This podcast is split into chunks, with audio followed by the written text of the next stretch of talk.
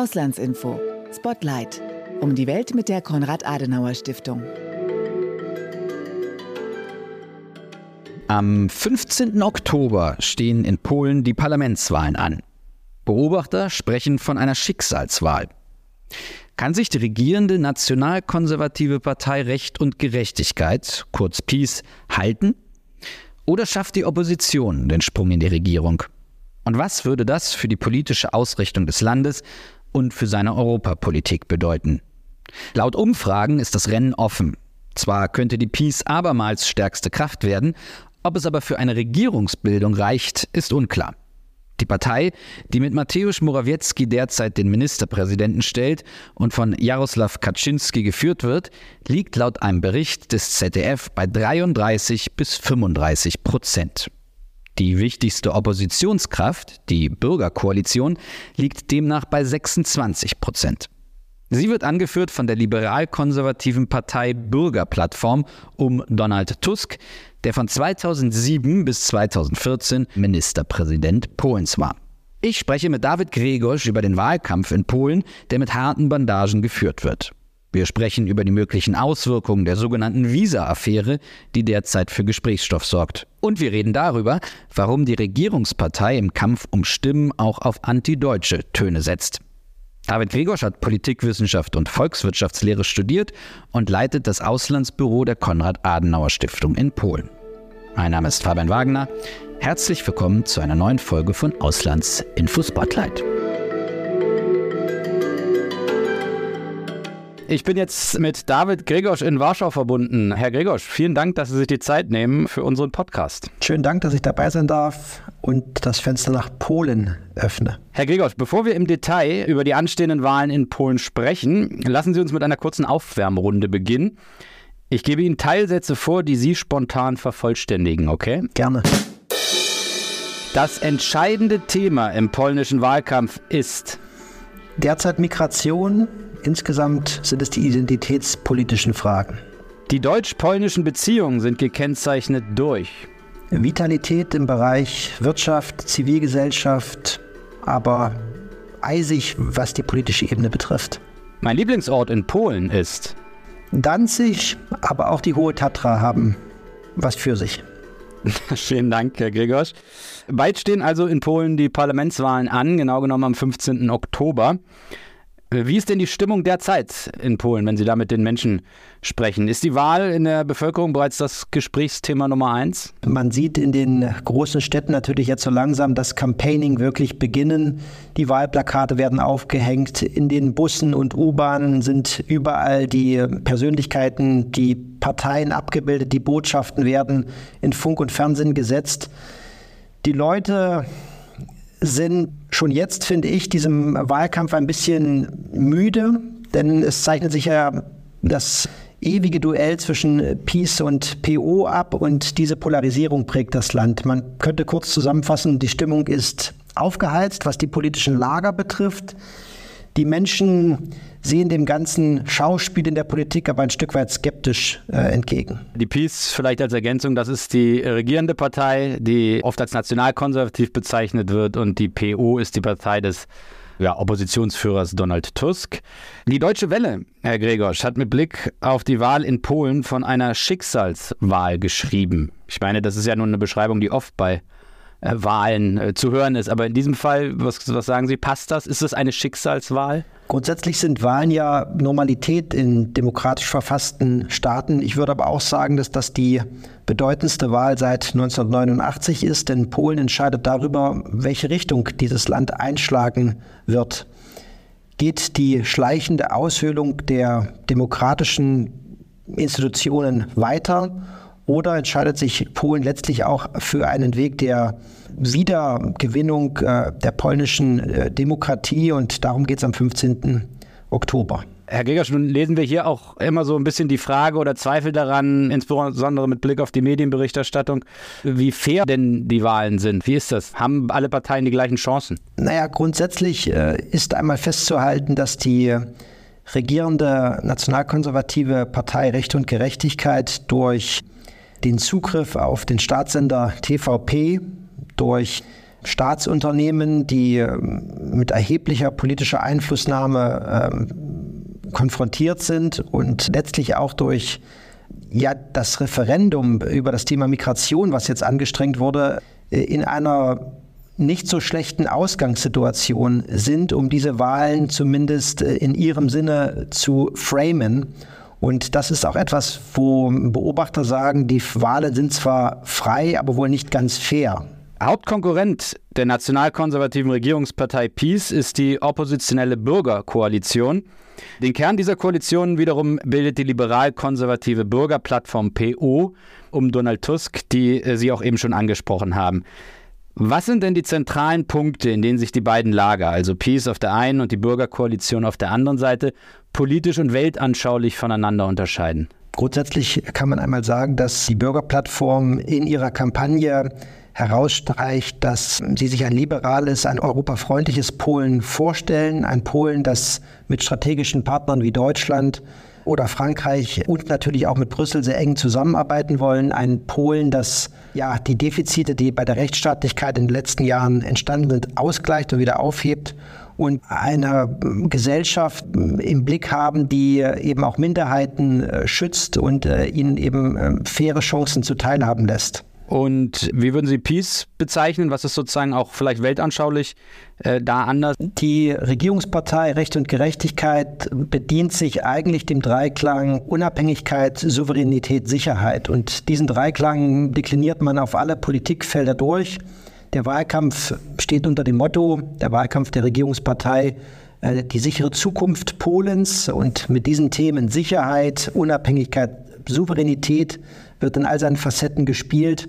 Und natürlich wird sehr stark Wert äh, gelegt auf die polnische Nation, auf die Familie, auf die Werte des Christentums, auf letztlich auch eine Stärke aus sich heraus, die äh, eben auch einen gewissen Abstand wagt zu Deutschland äh, und natürlich noch viel stärker zu Russland. Ja, auf den Blick auf insbesondere auf Deutschland, da kommen wir gleich noch zu sprechen. Das spielt ja im Wahlkampf auch eine Rolle. Eine andere Partei, die offenbar mit deutlichen Stimmengewinnen rechnen und drittstärkste Kraft werden könnte, ist die Partei Confederatia.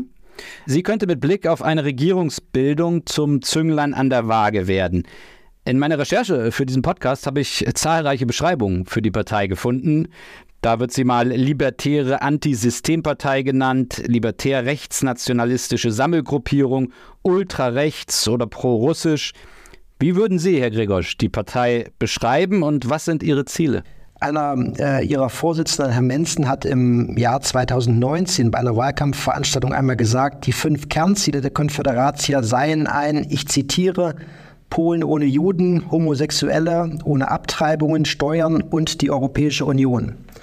In dieser Radikalität würde das der Vorsitzende der Partei heute nicht mehr sagen, aber im Kern ist es natürlich eine nationalistische, antisemitische Partei, die zumindest in Teilen auch russlandfreundlich ist und insgesamt ein sehr heterogener Haufen. Wenn man die jungen Leute auf der Straße fragen würde, was verbindet ihr äh, mit Herrn Menzen oder der Konföderatia, würde zunächst jeder einmal sagen, naja, das ist doch dieser TikToker, der Vorsitzender einer, einer politischen Bewegung ist. Also Sie haben es erwähnt, ähm, er geriert sich natürlich als äh, Outsider, als äh, Anti-Establishment-Bewegung und ähm, hat in den letzten Monaten äh, jedenfalls was die Umfragen betrifft, sehr stark an Zustimmung gewonnen, weil diese Partei insbesondere auch die, das liberale Denken, vielleicht sogar das libertäre Denken in Polen sehr stark in den Fokus stellt und gerade mit einer Steuersenkung für die breite Mittelschicht ja, Interesse geweckt hat.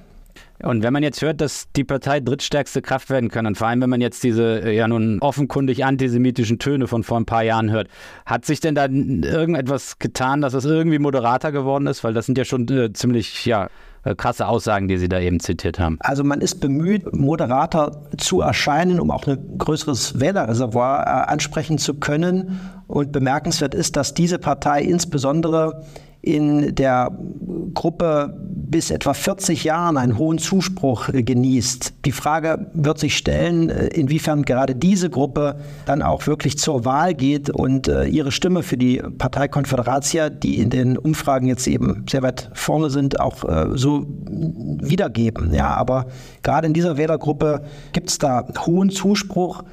Und ich erkläre mir den Zuspruch für kleinere Parteien im politischen Spektrum in Polen eben daraus, dass man dem ewigen Duopol zwischen der Bürgerplattform und der Partei Recht und Gerechtigkeit ein Stück weit äh, überdrüssig ist und einfach Alternativen sucht. Wir hatten vor etwa zwei Jahren, anderthalb Jahren einen großen Zuspruch für eine andere politische Bewegung, Polska 2050 die sind in den Umfragen wieder leicht nach äh, unten gegangen, werden definitiv bei einem Regierungswechsel aber Teil einer Koalition sein müssen.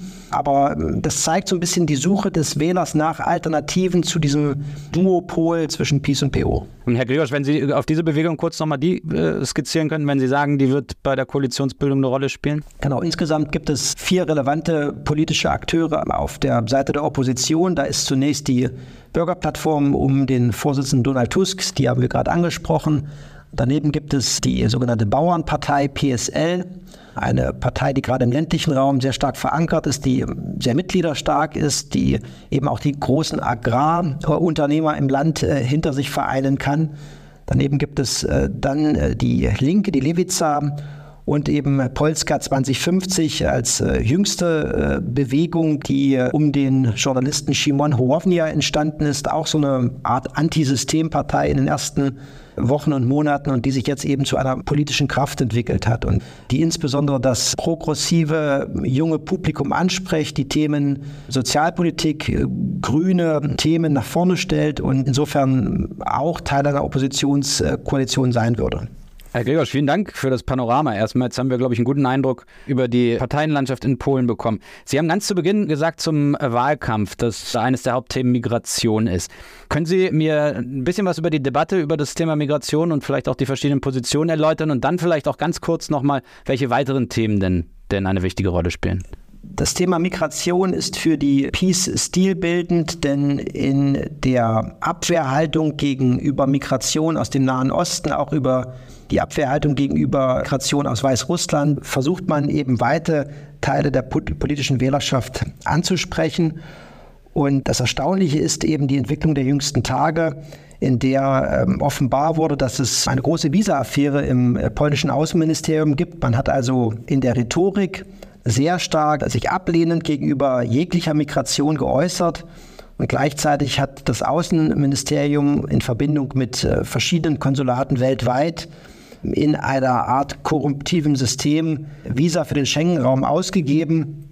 Und inwiefern das jetzt die kriminelle Energie Einzelner ist oder welches systemische Versagen hier zum Tragen kommt, das muss man untersuchen. Aber es ist allein dieser Tatsache geschuldet, dass man heute noch stärker über das Thema Migration äh, diskutiert als, als früher. Könnte denn diese Visa-Affäre, wie sie genannt wird, tatsächlich das Image der Peace als Partei, die eben gegen Migration ist und auch dafür sorgt, dass keine Migranten aus Nahost äh, insbesondere aus Nahost oder auch aus Afrika kommen, beschädigen? Also hat es das Zeug dazu, wirklich die Wahl zu beeinflussen? Was glauben Sie? Zunächst muss man sagen, dass die Peace äh, schon viele äh, politische Affären überlebt hat. Stellvertretend dafür sei die Pegasus-Affäre genannt, ein Abhörskandal, der vor einigen Jahren stattgefunden hat, in dem der Wahlkampfmanager von Tusk abgehört wurde.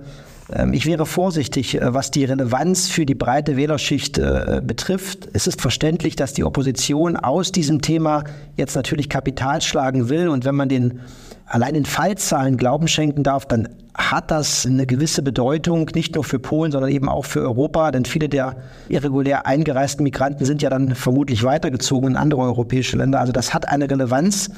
Ob das die Kernwählerschaft der Peace davon abhält, selbst zur Wahl zu gehen, bleibt fraglich. Denn äh, im Staatsfernsehen, äh, TVP, ist von diesem Skandal so gut wie nichts zu hören. Und wir ähm, erleben ja hier ein ähnliches Phänomen wie in den USA, eine große Zerrissenheit der Gesellschaft, Echokammern, die sich selbst bespielen Und äh, da werden eben Realitäten geschaffen, die nicht unbedingt deckungsgleich sind mit den, mit den Fakten, die zu beobachten sind. Insbesondere die Peace führt den Wahlkampf mit harten Bandagen. Sie attackiert äh, Tusk scharf und versucht, ihn als Politiker darzustellen, der nicht die Interessen Polens vertrete. Dabei greift sie auf antieuropäische und auch auf antideutsche Ressentiments zurück. Laut dem besagten Text der Deutschen Welle, den ich ganz am Anfang zitiert habe, nannte der PiS-Vorsitzende Jaroslav Kaczynski Tusk einen Abgesandten der Brüsseler Bürokratie, die von Deutschland stark dominiert ist und immer brutaler versucht, Polen sich unterzuordnen. Verfangen diese antieuropäischen und antideutschen Töne und wenn ja, warum? Ja, die Rhetorik ist schon martialisch. Sie zeigt aber auch, dass Donald Tusk eben als ernstzunehmender Gegner der Peace wahrgenommen wird. Vielleicht ist es auch der einzigste Politiker, der sozusagen zu einem Wahlsieg der Opposition verhelfen kann.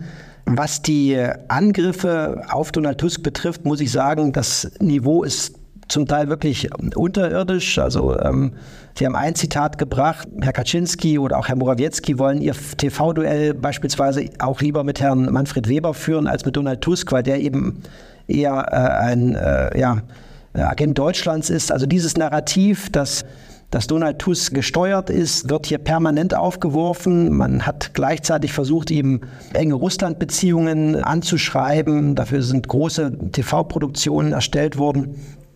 Und das ist eben wirklich äh, eine vom Stil und von der Rhetorik nicht gerade wertschätzende, um es mal vorsichtig zu formulieren, äh, Grundhaltung im Wahlkampf, die, die, die natürlich ganz schwierig ist für eine, für eine äh, nüchterne Diskussion zwischen den politischen Kräften insgesamt. Das ist praktisch nicht mehr möglich.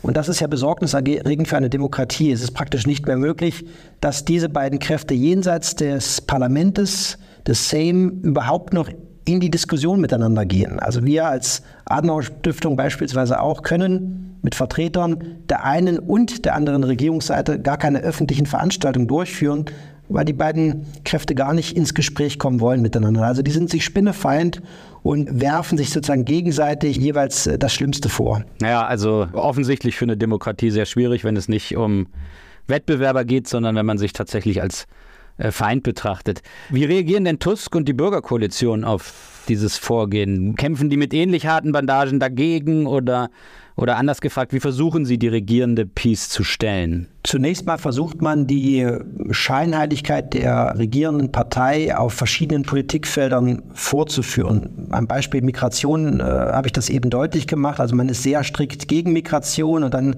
kommen diese korruptiven Skandale auf, aber auch bei anderen Themen, etwa der, der hohen Inflation, die in Polen kassiert, der wird man im Grunde nicht gerecht, weil die polnische Notenbank eine politische Notenbank ist und hier auch nicht unabhängig agiert. Insofern hat die Inflation eben auch Komponenten, die jenseits des russischen Angriffs auf die Ukraine liegen und auch in anderen Themenfeldern versucht man eben immer diese Scheinheiligkeit darzustellen. Man zeigt eben auf, wie stark sich eben auch über das Instrument der Staatsunternehmen die Peace hier festgesetzt oder zum Teil auch bereichert hat. Und darum geht es im Wesentlichen. Am Anfang des Wahlkampfes war die Opposition eigentlich erpicht darauf, die Themen in den Vordergrund zu stellen, die die Menschen bewegen. Hohe Inflation, Defizite im Bildungs- oder Gesundheitsbereich, aber musste dann sehr schnell reagieren auf äh, Themen, die mit, mit großer Emotionalität vorgetragen wurden.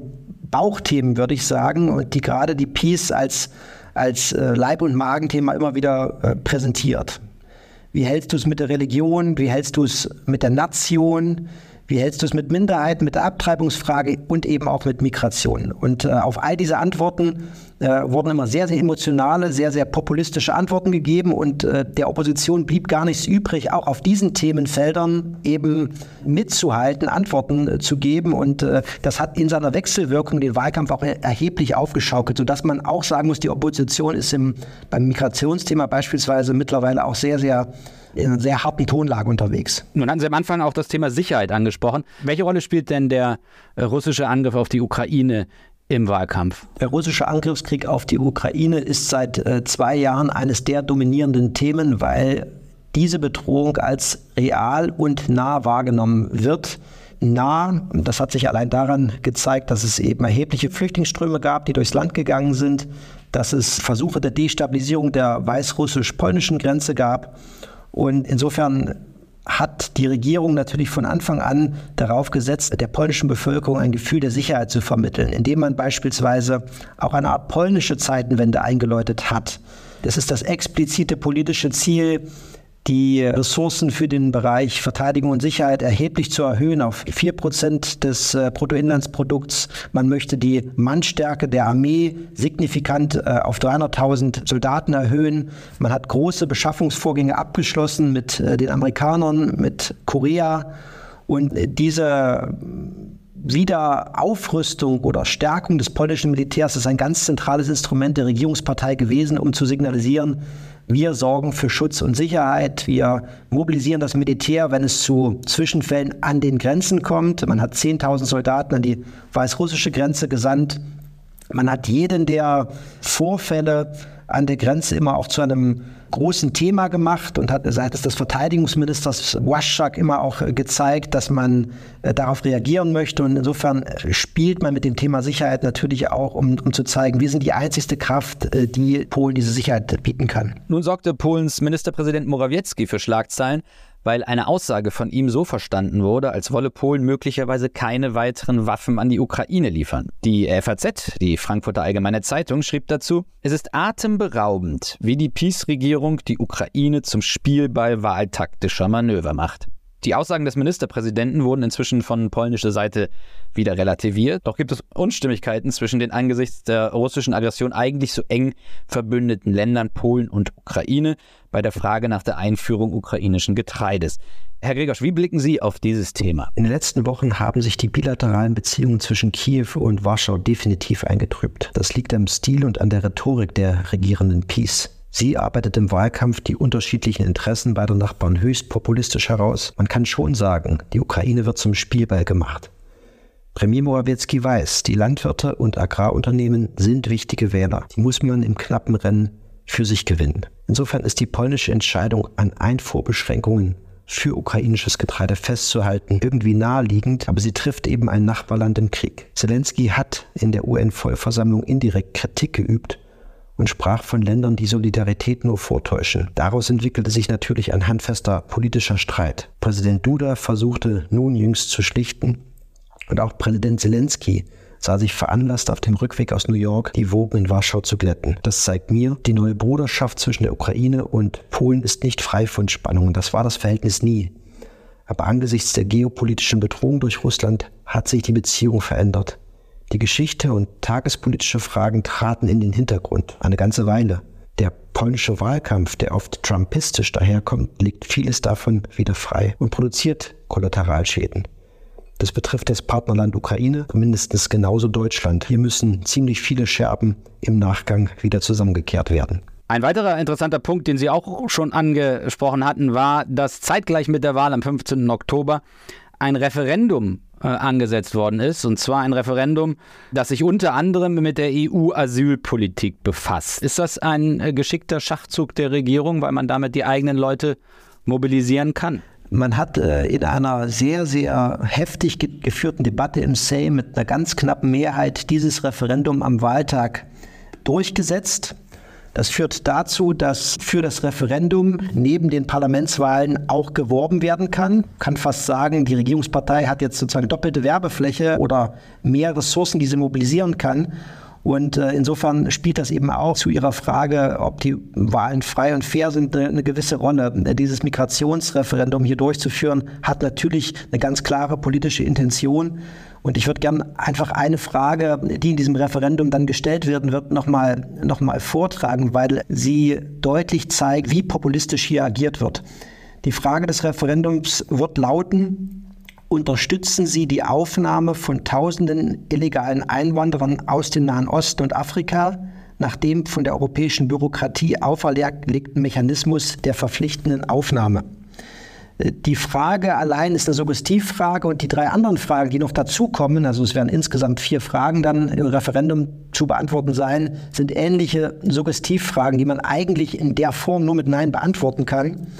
Und insofern ist das eigentlich kein, kein, kein wirklich nüchternes Instrument, um die Stimmungen im Land in einer repräsentativen Demokratie wohlgemerkt zu bestimmten Themen abzufragen, sondern es dient ausschließlich politischen Zwecken. Und es reiht sich natürlich ein in eine Reihe von Entwicklungen oder Fehlentwicklungen, die in den letzten Jahren über diese Demokratie gekommen sind. Es gab große Proteste beispielsweise auch in einem heftig äh, umstrittenen Zähnbeschluss durchgesetzt über die sogenannte Lex Tusk, eine Kommission, die eingesetzt wurde, um die vermeintlichen Russland-Beziehungen Polens in der Zeit zwischen 2007 und 2022 zu ergründen, ganz offenkundig mit dem Ziel, den aussichtsreichsten Kandidaten der Opposition eben zu beschädigen. Und das zeigt im Grunde, mit welchen Mitteln hier der Wahlkampf geführt wird. Herr Gregor, jetzt haben wir viel auf die Situation und auch die Debatte in Polen geschaut. Ich würde jetzt gerne den Blick noch mal ganz kurz ein bisschen weiten und zwar auf die europäische Perspektive.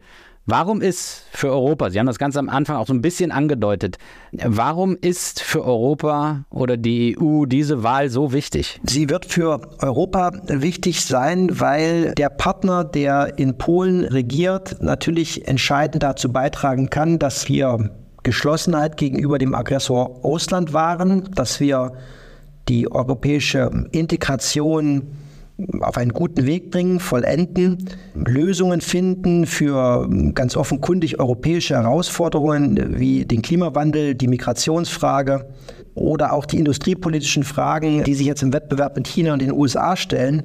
All das geht ja im Grunde nur mit einer Abstimmung und Zusammenarbeit in Europa.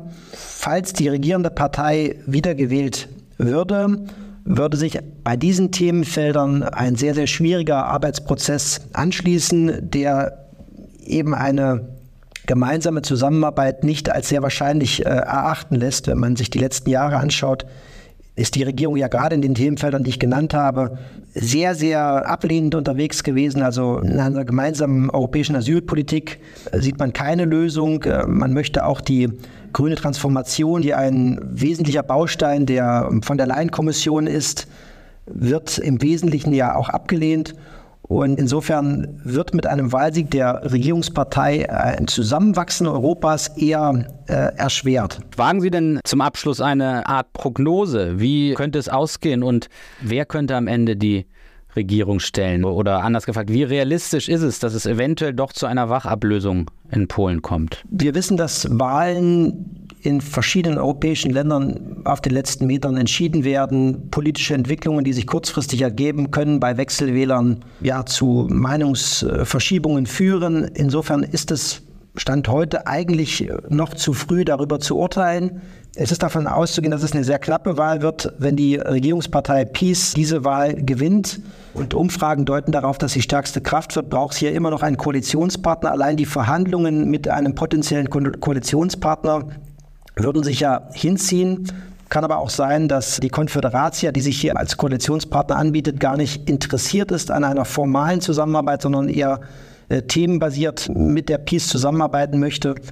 Wenn die Opposition, die jetzt etwa bei 27 bis 30 Prozent liegt, die Wahl knapp gewinnt, dann ist es auch für sie die Aufgabe, zunächst mal eine breite Koalition zu formen. Und es ist nicht ausgeschlossen, dass die Regierungspartei das Ergebnis einer solchen Wahl dann natürlich auch äh, juristisch anzweifeln würde und äh, im Zweifel auch Unregelmäßigkeiten im Wahlprozess äh, geltend machen würde. Insofern werden die nächsten Wochen sehr, sehr spannend werden. An der Stand heute kann ich mir eigentlich kein Urteil äh, zutrauen, wer, wer gewinnt. Herr Gregorsch, vielen Dank äh, für das spannende Gespräch. Nicht dafür. Alles Gute. Alles Gute. Das war eine weitere Folge von Auslandsinfo Spotlight, dem Außenpolitik-Podcast der Konrad-Adenauer-Stiftung. In den Shownotes findet ihr einen Link zu weiteren Folgen dieser Podcast-Reihe. Außerdem gelangt ihr dort zur neuesten Ausgabe der Auslandsinformation. Die Auslandsinformationen sind das Außenpolitik-Magazin der Konrad-Adenauer-Stiftung. Vielen Dank fürs Zuhören und bis bald.